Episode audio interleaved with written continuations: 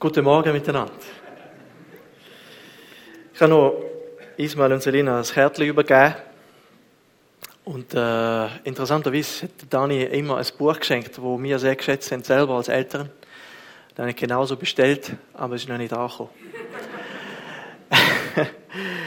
da ist er noch unterwegs. Vor zwei Wochen haben wir miteinander das Thema gehabt, Gemeinde ist neu gekleidet. Und ich habe gedacht, wir könnten den praktischen Teil, der da kommt, überspringen. Aber ich dachte, nein. Wir nehmen den praktischen Teil mit und wir, wir schließen die äh, Reihe damit ab. Es beginnen die Weihnachtstage und auch der Advent und, und es ist mir wichtig auch äh, aus den Evangelien darüber zu predigen.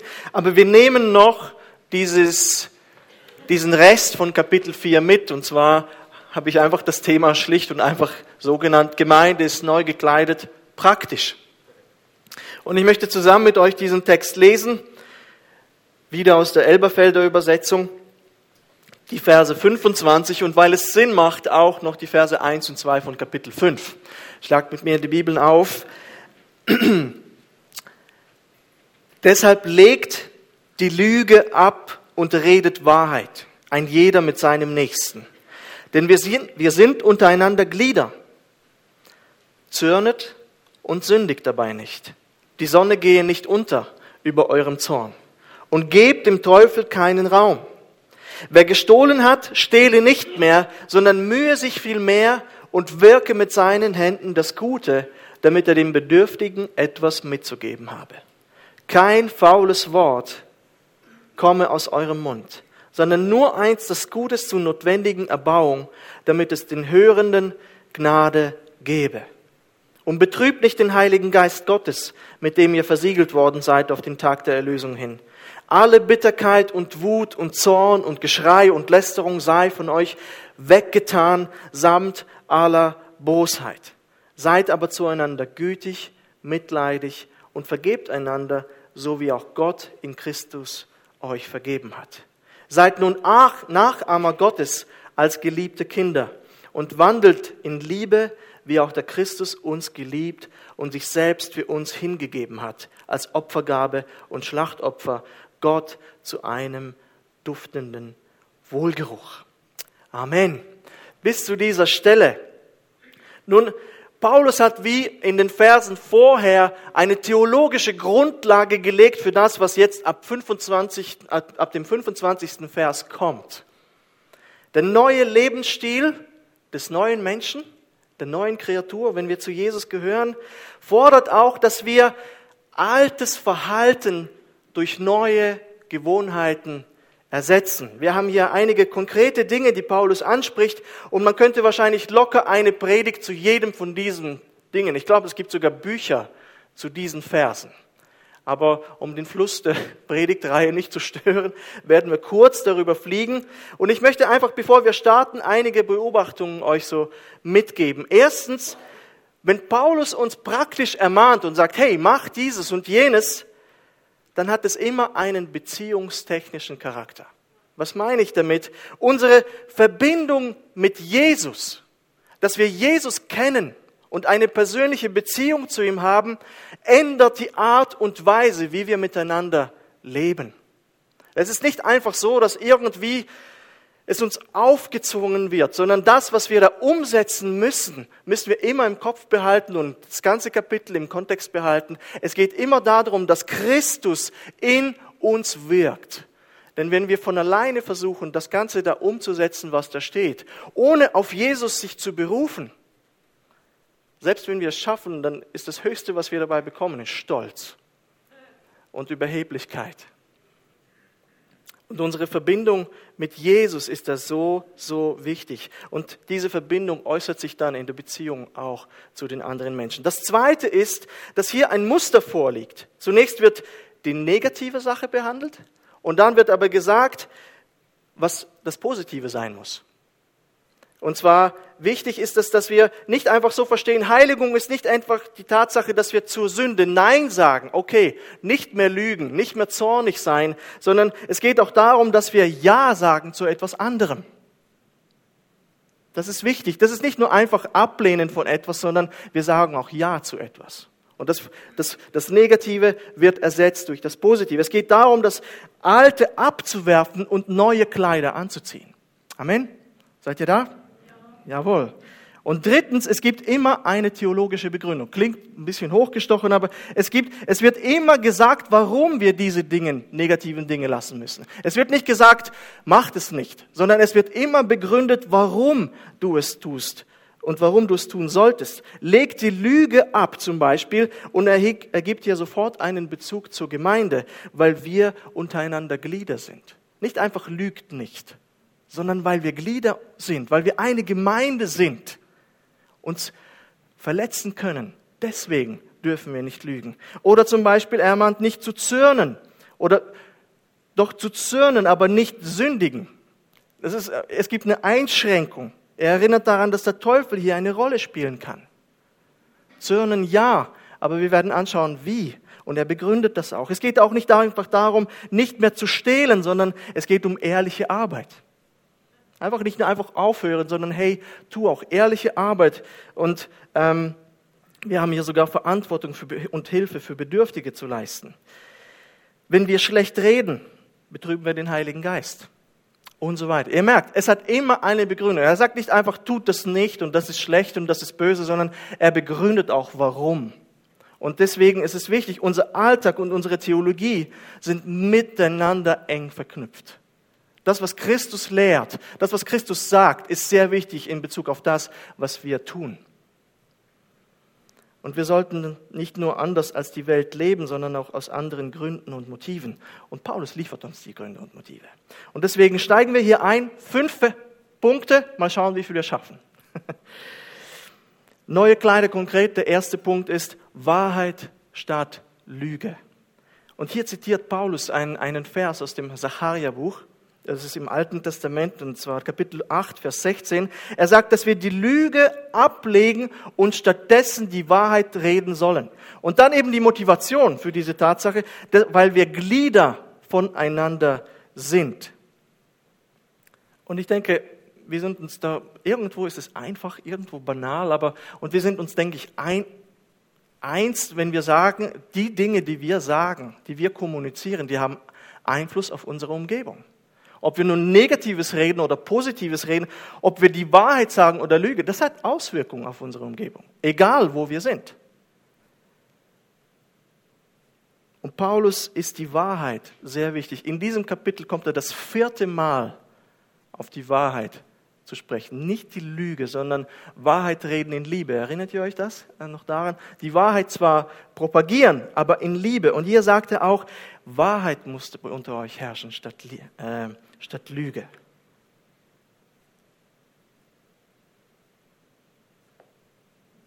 Was den Leib anbetrifft, Chrysostomus, so ein Kirchenvater, hat gesagt, gibt uns ein sehr gutes Beispiel. Es ist wichtig, dass wir ehrlich miteinander sind. Und er begründet es folgendermaßen. Wenn das Auge eine Schlange sieht, versucht es dann, den Fuß draufzutreten? Wenn die Zunge etwas Bitteres schmeckt, wird sie dem Magen das zutrauen, es zu essen? Und, und Lügen ist ein großes Hindernis für jede Gemeinschaft. Es, es, es schadet. Es schadet. Ich, ich, ich kenne das bei meinen Kindern. Oh, Kinder können lügen, das ist unglaublich, weltmeisterlich. Aber nicht nur der, in, mit den Kindern, in jeder Ehe sind Lügen schädlich. In jedem Betrieb sind die Lügen schädlich. In jeder Gemeinde sind Lügen schädlich. Es, es, wenn wir die Gemeinde als Leib verstehen, und so beschreibt Christus die Gemeinde, dann ist es etwas immer, wo wir einander schaden, wenn wir einander anlügen. Wenn wir nicht aufrichtig sind voreinander. Die, der Leib, wie die Gemeinde beschrieben wird, kann nicht gesund bleiben, wenn wir Lügen zulassen. Aber wenn wir Offenheit leben und aufrichtig miteinander sind, dann wird der Leib harmonisch funktionieren. Und ich dachte immer, wir kommen alle aus unterschiedlichen Hintergründen. Ich habe einen Freund gehabt, das war mein bester Freund damals, und er war nicht gläubig. Und als er zum Glauben kam, ruft er mich um drei Uhr morgens an und sagt, ich muss dringend mit dir reden. Und Gott hat ihn so stark berührt. Er ist momentan nicht mit dem Herrn unterwegs, aber Der Tobi ruft mich an um drei Uhr morgens und ich war in Konstanz und er wohnt in Pullendorf. Das heißt, eine Stunde Fahrt. Und ich fahre hin. Um zwei bin ich losgefahren, um drei war ich dort. Und er sagt, ich habe gebetet und ich habe gemerkt, was für ein Sünder ich bin. Und so viel, was ich dir erzählt habe von meinem Leben, war einfach eine Lüge. Und zwar hat er es geschafft, uns zu täuschen, und zwar sein Freundeskreis. Er hat immer wieder von anderen Menschen in seiner Umgebung und äh, in seinem Freundeskreis erzählt, wo ich dachte, die gibt es, aber die hat es nie gegeben. Er hat von dieser Person erzählt und von dem und dann sind sie dort unterwegs gewesen und dann habe ich immer nur gedacht, Mann, ich muss diese Leute kennenlernen. Ich muss diese Leute kennenlernen und mit ihnen mal was abmachen. Ja, und er hat immer gesagt, ja, ja, werden wir auf jeden Fall irgendwann machen. Und er hat wirklich auch Geschichten aufgetischt, was alles gemacht wurde. Erst im Nachhinein habe ich gemerkt, dass diese Sachen gar nicht zum Teil zusammengepasst haben, weil die Lügen nicht mehr, aber ich habe ihm einfach geglaubt. Und also, und ich hatte so, ein, das war ein groteskes Gefühl, so, so zwiespältig. Ich dachte, Tobi, ich bin so dankbar, dass du mir das bekennst. Aber ich bin jetzt erstmal baff. Ein, ein Teil von deinem Leben war eine Lüge. Und ich muss erstmal damit klarkommen. Und dann, was, die Person hat es nie gegeben und die Person hat es nie gegeben. Und, aber er wollte raus davon. Er war wirklich gefangen in dem, uns immer wieder irgendwelche Lügen aufzutischen von seinem Leben, damit er angenommen wird. Vermeiden wir das. Das ist vielleicht ein Extrem. Aber wir neigen zum Lügen, um gut dazustehen. Wir neigen zum Lügen oder, oder etwas nicht sagen, damit wir nicht die Konsequenzen dafür von etwas fürchten müssen. Wir neigen zu einfachen Lügen unseren Frauen und unseren Männern gegenüber. Paulus sagt, leg das ab. Lüge darf nicht sein, sondern leg die Wahrheit an. Die biblische Wahrheit ist, dass Gott Lügen hasst. Sprüche ist voll davon. Kapitel 6, Kapitel 12, Kapitel 20, Kapitel 21. Und die Bibel sagt auch, dass Satan selbst ein Lügner ist. Johannes 8, 44. Und jedes Mal, wenn wir zum Lügen neigen, in der Gemeinde, in der Ehe, im Betrieb. Das ist immer ein Spalt für den Teufel. Denn er ist ein Experte darin mitzumachen. Er freut sich auf, dieses Steil, auf diesen Steilpass. Er möchte ihn gespielt haben. Wenn wir aber die Wahrheit sagen, ist Gott die Wahrheit und wir sind dann Nachahmer Gottes. Aber wenn wir lügen, sind wir Nachahmer Gottes. Satans. Und ich, ich, bitte euch wirklich, das zu überdenken. Mit Christus ist Veränderung möglich. Ich weiß nicht, aus welchem Verwandtschaftskreis du kommst, aus, welchen, aus welcher Umgebung du kommst. Manchmal sind wir eine neue Schöpfung, eine neue Kreatur, aber das alte Leben war voller Lügen, voller Betrug. Du hast keine Prüfung schreiben können, ohne zu betrügen. Und dann plötzlich merkst du, das ist falsch. Aber das ist sehr schwer manchmal, sich zu ändern. Aber ich kann dir sagen, echte Veränderung ist möglich durch Jesus Christus. Echte Veränderung ist möglich. Dem Glaubenden ist alles möglich, sagt Jesus in Markus 9. Dem Glaubenden ist alles möglich. Das zweite ist, neue Kleider konkret, zürnen, aber richtig. Vorher hat Paulus aus Zacharia, Zacharia zitiert und hier zitiert er den vierten Psalm, den Vers 5. Und das Zürnen wird bei David auch als Erbeben also das ist dann, hm, tönt ungefähr so. Und, und vielleicht noch mehr. Aber das ist interessant, wie Paulus sagt. Am Anfang dachte ich, na, es, es kann ja nicht sein, dass Paulus sagt, zürnet und sündigt dabei nicht. Er meint eher, man soll nicht zürnen. Und, und das ist ein bisschen, weil ein paar Verse sagt er dann, Zorn soll unter euch nicht sein. Also, was heißt das jetzt? Aber offensichtlich darf man zornig sein. Er sagt Zürn, das ist sogar, hey, du sollst manchmal zornig sein auf gewisse Dinge. Und das ist die Frage, wann? Was ist richtig? Und das ist gar nicht so einfach. Und ähm, der Duden schreibt, der Zorn ist heftiger, leidenschaftlicher Unwille über etwas, was jemand als Unrecht empfindet oder was seinen Wünschen zuwiderläuft. Kann man nachgoogeln. Und nach biblischem Verständnis wird unser Zorn oft begleitet von fehlender Kontrolliertheit, Geschrei. Wenn ihr Vers 31 anschaut, das ist wie eine Kette, die sich aufreißt. Ich heißt es im Vers 31, alle Bitterkeit und Wut und Zorn Und jetzt geht's weiter. Und Geschrei und Lästerung sei von euch weggetan, samt aller Bosheit. Das heißt, wenn Zorn im Spiel ist, ist die Sünde nie weit.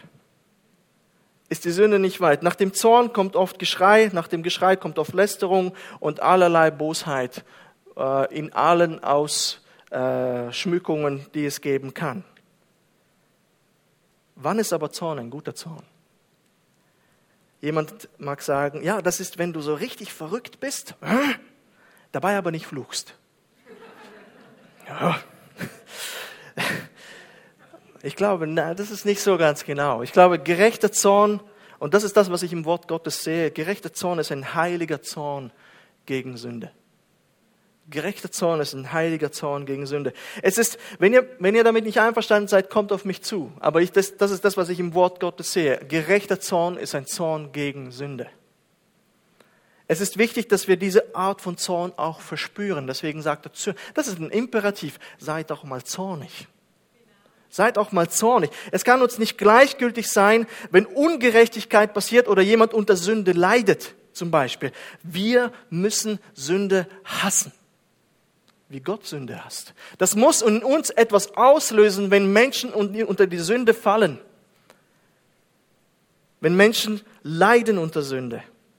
Jesus packte zum Beispiel ein gerechtfertigter Zorn, als er in den Tempel ging und die Tische umwarf. Und später heißt es dann in Markus 3,5, und er sah sie der Reihe nach an, voll Zorn und Trauer über ihr verstocktes Herz.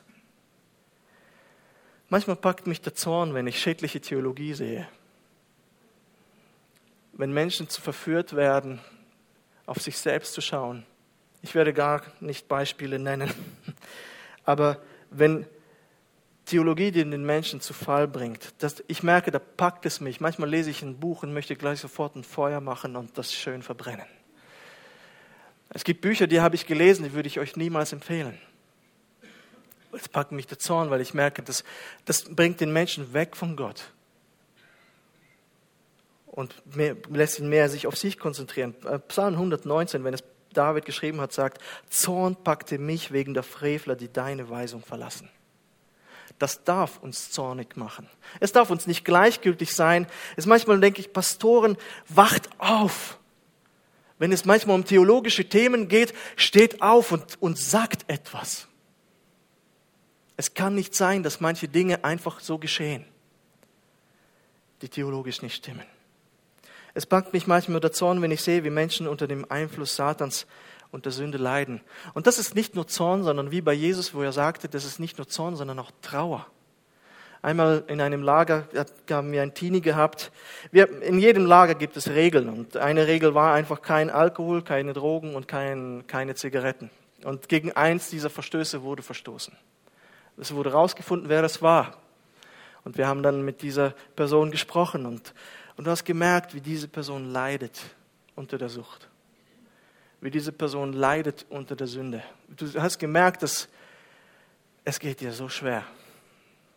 Und es hat mich tiefe Trauer ergriffen. Und es hat mich Zorn ergriffen. Ich habe dann zu Eva gesagt, wir haben alles gelöst und um und das war alles gut und die Person konnte weiterhin im Lager sein, aber ich habe dann so, mich packt so ein Zorn, wenn ich sehe, was der Teufel mit Menschen macht. Mich packt so ein Zorn.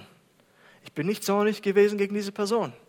Ich bin zornig gewesen gegen das, was im Leben von dieser, von dieser Person war. Das hat wehgetan. Das muss uns der Zorn packen auch. Weil ich sehe, was der Teufel tut. Was der Teufel tut. Der einzige Zorn, der für mich je gerechtfertigt erscheint, ist der Zorn, wenn es um Gottes Sache geht. Wenn ich je gegen meine Kinder zornig war, das ist irgendwie nie gut gewesen. Zornig gegen meine Frau oder wütend, es ist nie gut gewesen. Aber wenn es um menschliche Beziehungen geht, sagt auch Paulus hier in Vers 31, dass Bitterkeit und Wut und Zorn und Geschrei fern von uns sein müssen. Jesus sagt es recht ähnlich auch in der Bergpredigt. Wer zürnt gegen seinen Bruder, ist des Gerichts schuldig. Wir müssen aufpassen, dass wir nicht denken, oh, Gott erlaubt uns zu, äh, zu zürnen. Aber es geht wirklich um eine Sache, die ihn anbetrifft. Es geht nie darum, dass wir zornig sein müssen. Verärgert, ja. Natürlich. Ich bin oft nicht begeistert über das, was meine Kids tun. bin total begeistert. Nein, überhaupt nicht. Aber bis zum Zorn ist es doch noch eine, eine Sache. Da, Zorn ist kurz davor, die Kontrolle außer Hand zu geben. Und Zorn ist oft zu, viel zu oft ein genialer Pass für den Teufel. Es ist wie im Fußball. Es ist der letzte Pass in den Lauf. Und der Teufel sagt, jetzt raste richtig aus. Spiel mir den Pass und ich schieß für dich das Eigengol. Ich schieß gleich für dich das Eigengol. Spiel mir noch den Pass und dann vollenden wir die Sünde. Zorn ist wie ein trojanisches Pferd, durch das der Teufel eingeschleust wird. Finde, fand ich cool, wie Snodgrass, ein Exeget, das gesagt hat. Zorn ist etwas, das der Gemeinde schaden kann. Extrem. Selbst wenn du im Recht bist, zürne nicht gegen die Geschwister. Klärt in Liebe. Selbst wenn ihr nicht einverstanden seid, man kann in Liebe doch alles klären. Und diesen Raum dürfen wir einfach dem Teufel nicht geben. Vers 21, 31 hilft uns hier. Ja, es dürfen keine Bitterkeit, keine Wut, kein Geschrei und keine Lästerung darin vorkommen. Und das darf auch nicht von Dauer sein. Das ist auch noch etwas. Und, gebt den, und betrübt nicht den Heiligen Geist. Ja, genau, im Vers 26. Die Sonne gehe nicht unter über eurem Zorn. Das ist auch noch etwas, Ah, dann die Christen in Tromsø dort in Norwegen, die dürfen ausrasten bis zum Ende. Denn die Sonne geht dort nicht einmal auf. Ab November. Ist alles klar. Wir verlagern die Gemeinde nach äh, nördlichen Polarkreis und für vier Monate können wir so richtig, so richtig wütend und zornig sein. Ich glaube, äh, äh, oder die Eskimos oder die nördlichen Völker, äh, ah, genial, hey, ihr könnt es wirklich voll und die Sonne geht gar nicht unter, beziehungsweise nicht auf. Also sechs Monate Party des Zorns. Aber er sagt einfach, dürfen wir nicht zu wörtlich nehmen. Ja, das darf auch nicht von Dauer sein. Und das sagt es auch hier. Das heißt nicht, dass man jetzt sich wirklich eben austoben darf. Es, es, es, es geht darum, dass der Zorn nicht lange anhalten darf. Es darf, es darf nicht lange anhalten. Werde schnell los, denn die Zeit, in der du zürnst, muss kurz sein.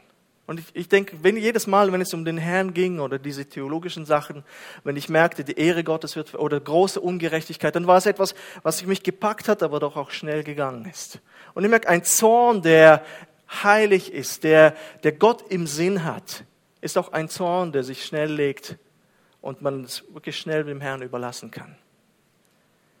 Und selbst die Jünger, das ist interessant, manchmal denken, das ist gerechtfertigt, wir müssen es tun. Die Jünger wollten doch wirklich einmal Städte mit Feuer verbrennen. Und Jesus sagt, wisst ihr nicht, wessen Geisteskind ihr seid? Gottes noch. Das geht nicht. Die waren zornig. Die Botschaft wurde nicht angenommen von den Menschen. Und Jesus sagt, halt, halt, halt. Das dürfen wir nicht tun. Ihr dürft nicht. Ihr habt Recht. Ihr habt Grund, zornig zu sein, aber euer Zorn verliert die Kontrolle. Es ist Sünde. Es ist Sünde. Selbst wenn du im Recht bist, kannst du dir nicht alles erlauben und wüten. Drittens, neue Kleider konkret, nicht mehr stehlen, sondern arbeiten und Gutes tun. Und ich habe mich informiert, das war wirklich in der Antike etwas, was man äh, gern getan hat. Stehlen. Und äh, früher haben Sklaven es nicht so einfach gehabt und haben auch gestohlen. Und das war auch in Kleinasien, wo dieser Brief dort angekommen ist, auch relativ normal, sagen die Historiker. Und hatten, und das kann ich gut nachvollziehen, einige hatten wohl Probleme, diese Dinge zu verlassen. Und ich kenne das gut. Dort, wo ich herkomme, ist das auch gang und gäbe zu stehlen. Die Schweiz ist auf dem Korruptionsindex auf Platz drei. Je höher, desto besser. Hey, Kompliment.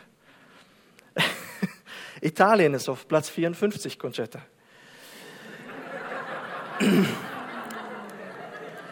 Ja, ja, ja, ja. Und Kasachstan, und Kasachstan, dort bin ich aufgewachsen, ist auf 122. Korruption, Bestechung gehören zum Alltagsgeschäft. Wir, wir werden nächstes Jahr dorthin reisen.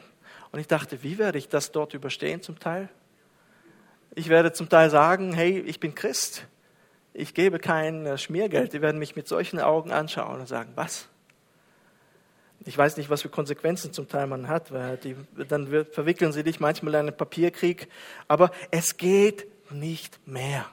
Ich habe gemerkt, dass wir nach Deutschland kamen und hier in der Schweiz, es ist so eine Wohltat, man respektiert das Gesetz meistens, man stehlt nicht und dachte, wow, es funktioniert auch so. Es funktioniert auch so. Und, und wirklich, wo du vorher ein Dieb gewesen bist, sagt Paulus, musst du jetzt wie ein Philanthrop werden, ein Menschenfreund. Ein Menschenfreund, nicht nur jemand, der nicht stehlt, sondern du arbeitest und aus deiner Arbeit heraus tust du Gutes. Das ist genial. Paulus sagt hier, dass wir ehrlicher Arbeit nachgehen sollen. Es ist ihm wichtig, dass wir Freude an solche Arbeit haben. Es ist ein Geschenk Gottes, arbeiten zu dürfen. Viele meinen, die Arbeit ist dazugekommen durch den Sündenfall. Aber wenn man die Stelle dort liest und die Sache vor dem Sündenfall, dann war es schon von Anfang an die Aufgabe von Adam und Eva, den Garten Eden zu bebauen. Die waren, die waren voll dran. Das war, was dazu kam, ist, dass im Schweiße deines Angesichts du jetzt wirst ernten.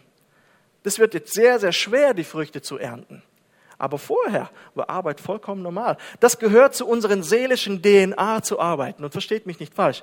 Diejenigen, die können, ja, die, die das auch können, die vermögen. Aber Arbeit ist etwas, was dazu gehört und etwas Schönes ist. Und es ist auch etwas Notwendiges. Es gehört seit der eben Schöpfung zu uns. Und Paulus ist sogar so drastisch, dass er sagt, wer nicht arbeiten will, der soll auch nicht essen. Wenn du nicht essen willst, dann arbeite nicht. Noch einmal für alle diejenigen, die können. Und noch einmal zu diesem Punkt. Das andere, was wir, dass wir arbeiten, damit wir auch anderen helfen. Das ist ein schöner Gedanke, den Paulus hier noch. Nicht einfach, hey, seid nicht faul und arbeitet, sondern arbeitet, damit anderen Menschen geholfen wird.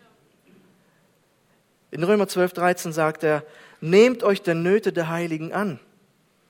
Und äh, ich finde es so cool, was John Wesley gesagt hat. Arbeite so hart, wie du kannst. Verdiene so viel, wie du kannst. Und dann gebe so viel, wie du kannst.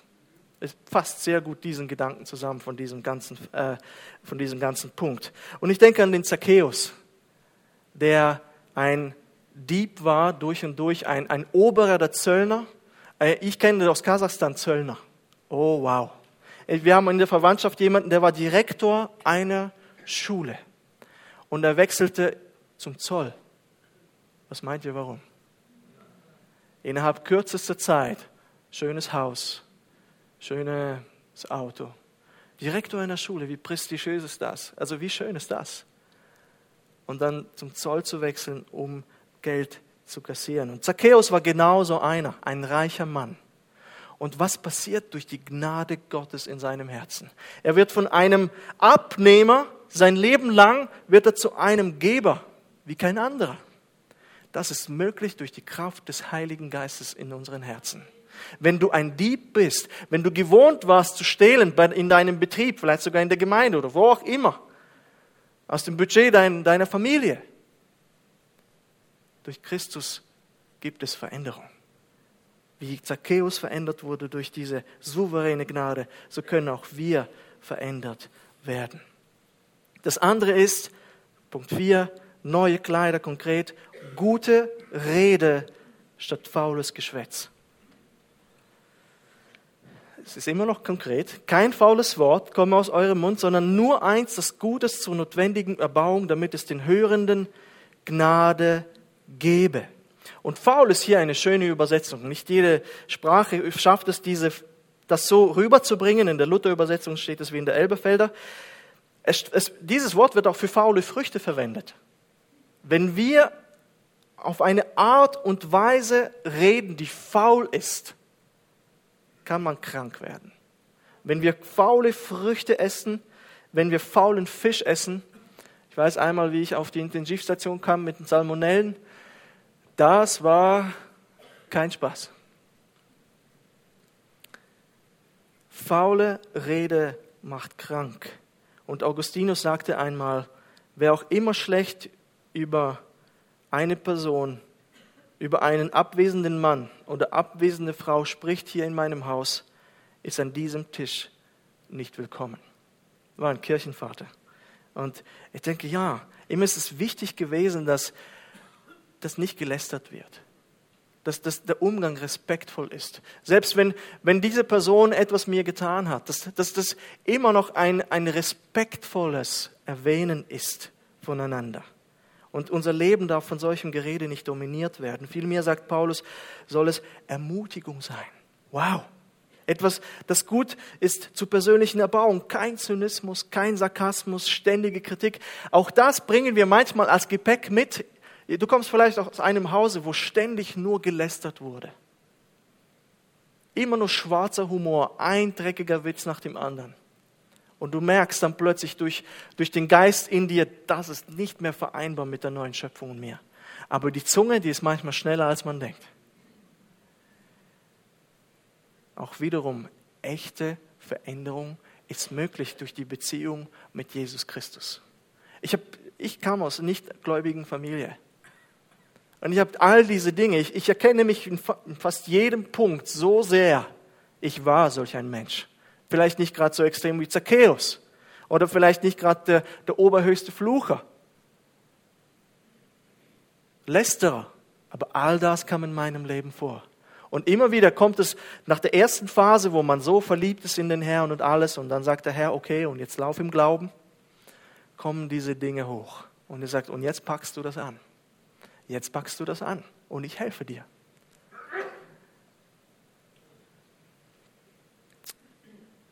Je nach Prägung fällt es uns einfach einfach oder schwerer, positiv zu bleiben und zu reden. Und es ist wichtig, jede Beziehung positiv zu beginnen. Und ich habe das Gefühl, wir haben positiv miteinander begonnen.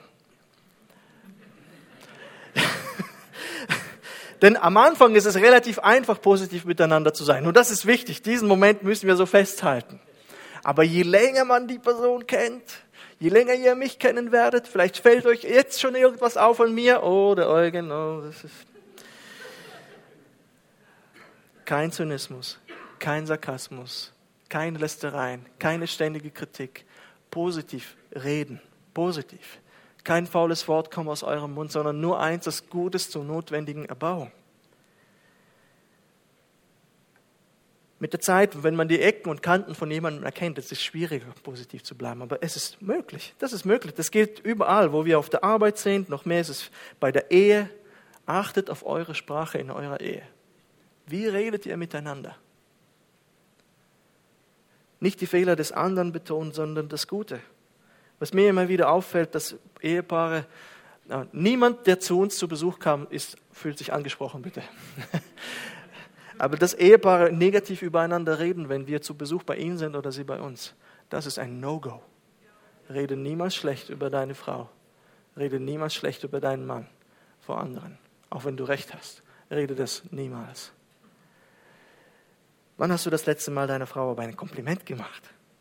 Du bist eine Schönheit, Schatz. Nein, das stimmt gar nicht. Doch, du bist eine Schönheit. Das ist wichtig. Konzentriere dich auf das Gute und verändere dich durch dein Reden das Schlechte. Das ist wichtig, wirklich. Wir können uns wirklich homo incurvatus in se. Wir, wir verfangen uns im Negativen und dann dreht sich alles um uns und um das Negative und um das Negative. Weg davon. Wie im Psalm 73. Asaf dreht sich im Negativen und im Negativen, bis er mal auf den Herrn schaut und auf das Positive. Und dann fängt er an, die positiven Dinge zu betonen. Das ist Seelsorge. Mal weg von dem. Auf den Herrn schauen, auf die positiven Sachen schauen. Und betone das und verändere durch das Gute das Schlechte. Und wenn wir das nicht tun, dann sagt Paulus, dass wir sonst den Heiligen Geist betrüben das hier sind Vers 30 und Vers 29 stark miteinander verknüpft oder verbunden. Alles, was seiner Natur nicht entspricht, wenn wir so reden, aber ich denke, das kann man im Kontext vom gesamten Text hier auch nehmen. Wir können den Heiligen Geist betrüben, wenn wir nicht das tun, was Christus möchte. Das spürt jeder Christ. Und wir sehen, wenn es um Gemeinde geht, dann sind es nicht einfach Beziehungen. Ja, diese Beziehungen sind sind geistlich umkämpft. Und deswegen ist es wichtig, dass wir lernen, in diesem Geist zu wandeln, in, mit diesem Geist uns auch füllen zu lassen. Wenn wir da weiter im Kapitel 5 lesen, dann füllt euch nicht voll Wein, sondern wo, wo, woraus dieses unordentliche Lebensweise herrührt, sondern lasst euch vom Geist erfüllen. Und das ist wichtig, dass aus der Beziehung mit Jesus, aus der Beziehung mit Jesus, wir uns positiv beeinflussen lassen, unseren Geist erneuern lassen und dann auch wirklich gute Dinge aus uns hervorkommen. Aber da brauchen wir diesen Anknüpfungspunkt. Und ich denke, ein Weg, wie wir das noch machen können, ist, wenn wir Punkt 5 noch beherzigen. Und ich möchte hier einfach zwei Sachen äh, erwähnen. Ersetze Bitterkeit und Wut durch Güte und Vergebung. Alle Bitterkeit und Wut und Zorn und Geschrei und Lästerung sei von euch weggetan, samt aller Bosheit. Seid aber zueinander gütig, mitleidig und vergebt einander, so wie auch Gott in Christus euch vergeben hat. Seid nun Nachahmer Gottes als geliebte Kinder. Lege bewusst das Schlechte ab. Bewusst.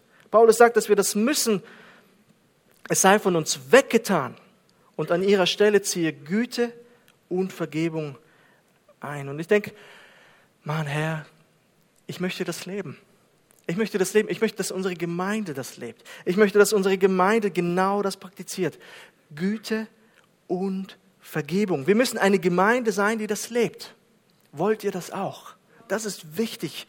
Nicht einfach so, sondern wir lernen aus der Güte und Vergebung Jesu.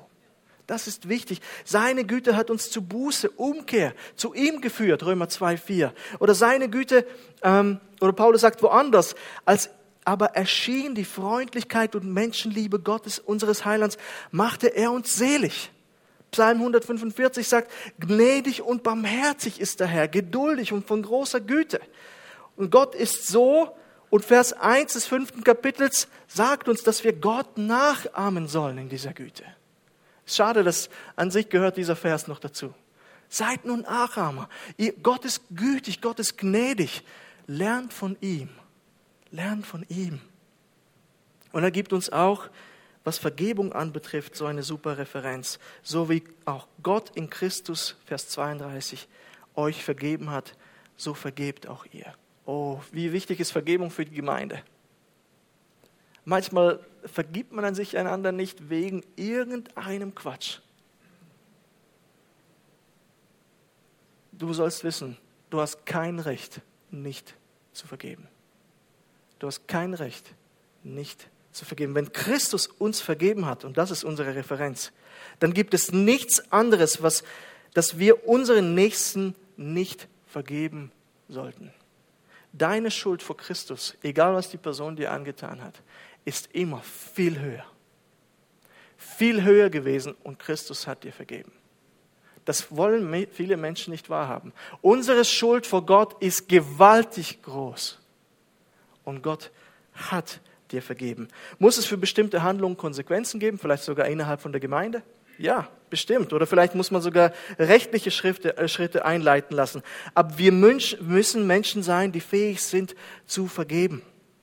Das kann auch sein, dass wir Schuld niemals vergessen werden. Meine Kinder können das noch, die zwei Kleinen, da betteln sie sich um ein Lego-Männchen, das ist meins, nein, das ist meins. Und dann kloppen sie sich vielleicht nochmal. Und dann führen wir sie zusammen und sagen, hey, was ist los? Wir klären das Problem. Und dann geben sie sich die Hand und demütigen sich und vergeben einander. Zwei Tage später wissen sie es nicht mehr. Aber es gibt Dinge in unserem Leben, die uns angetan wurden die können wir nicht vergessen. Und das ist nicht richtig, wenn man sagt, vergeben und vergessen. Das ist nicht wahr. Das gibt es nicht. Wenn wir betrogen wurden, sei es finanziell von unseren Ehepartnern, wenn, uns, wenn wir bitter enttäuscht wurden, auf irgendeine Art und Weise, irgendwo bei der Arbeit oder wo auch immer. Es gibt Dinge, die können wir, Missbrauch zum Beispiel, das können wir einfach nicht vergessen.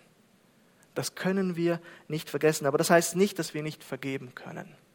Das, es kann auch sein, dass gar dieser Schmerz uns immer wieder einholt und wir das immer wieder erleben. Aber das heißt auch wiederum nicht, dass wir nicht vergeben haben. Wir können, ich denke, Vergebung heißt einfach immer, wir bringen die Schuld nicht mehr vor. Wir bringen die Schuld der anderen Person nicht mehr vor. In unserer Argumentation oder was auch immer, das ist vorbei. Wir können uns daran erinnern, aber wir bringen die Schuld nicht mehr vor. Darf ich die Band nach vorne bitten? Wir werden noch eine Zeit der Anbetung haben. Ich denke, wichtig ist, dass wir verstehen, wenn du nicht vergeben kannst, und noch einmal, das ist so ein Schlüssel für die Gemeinde, dann hast du die Vergebung, die du durch Jesus erfahren hast, noch nicht richtig verstanden. Du hast nicht verstanden, wie groß deine Schuld war vor Gott. Deine Schuld, deine persönliche Schuld hat Jesus Christus ans Kreuz gebracht. Deine persönliche Schuld. Und er hat dir vergeben.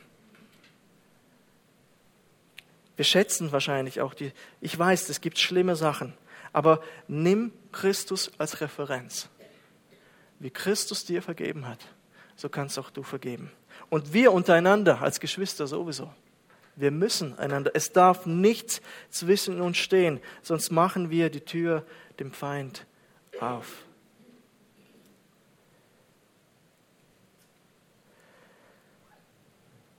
Wie bist du gekleidet?